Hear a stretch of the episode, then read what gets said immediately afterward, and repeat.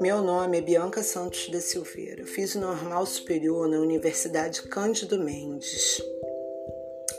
Minha vida de professora começou tardia, já estava com 30 anos, no, do, no ano de 2006.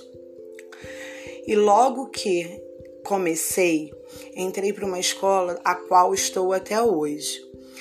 E lá conheci a inclusão. Fui trabalhar com educação especial e não preciso dizer o quanto me encantei com todo aquele mundo tão especial. Quero falar da inclusão. O período em que estabelecemos as novas bases teóricas pela mudança de paradigma é bastante difícil, pois caem por terra os fundamentos sobre os quais o conhecimento se ausenta. É inegável que os velhos paradigmas da modernidade continuem sendo contestado e o conhecimento da educação escolar, mais do que nunca, passa por reinterpretação. As diferenças culturais, sociais, éticas, religiosas e de gêneros, entre outras, são cada vez mais desveladas e destacadas, sendo essa condição, condição imprescindível para entender como aprendemos e compreendemos o mundo e a nós mesmos. A inclusão escolar no Brasil tem se transformado cada vez mais num verdadeiro embate, provocando polêmicas estridenciais e a polarização. Um de seus maiores impactos tem sido a arena da educação especial, sendo um argumento recorrente a proposição de que se trata de um novo paradigma que deverá alterar radicalmente a educação de crianças e jovens com necessidades especiais.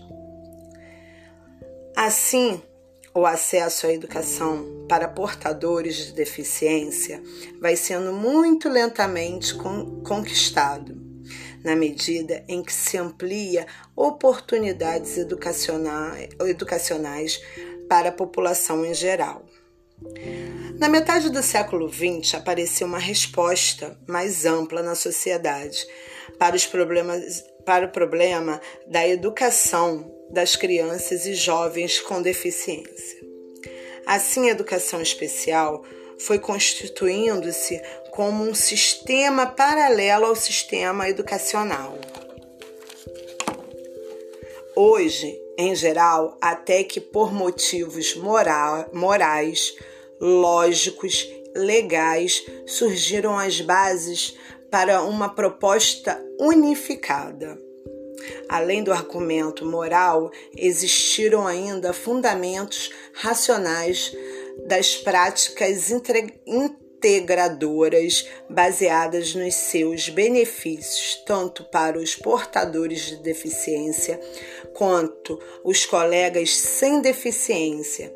E um terceiro conjunto de argumentos que fun fundamentou as práticas integradoras foram a base empíricas dos achados de pesquisas educacionais. Primeiramente, a ciência produz formas de ensinar pessoas que por muito tempo foram sequer consideradas educáveis.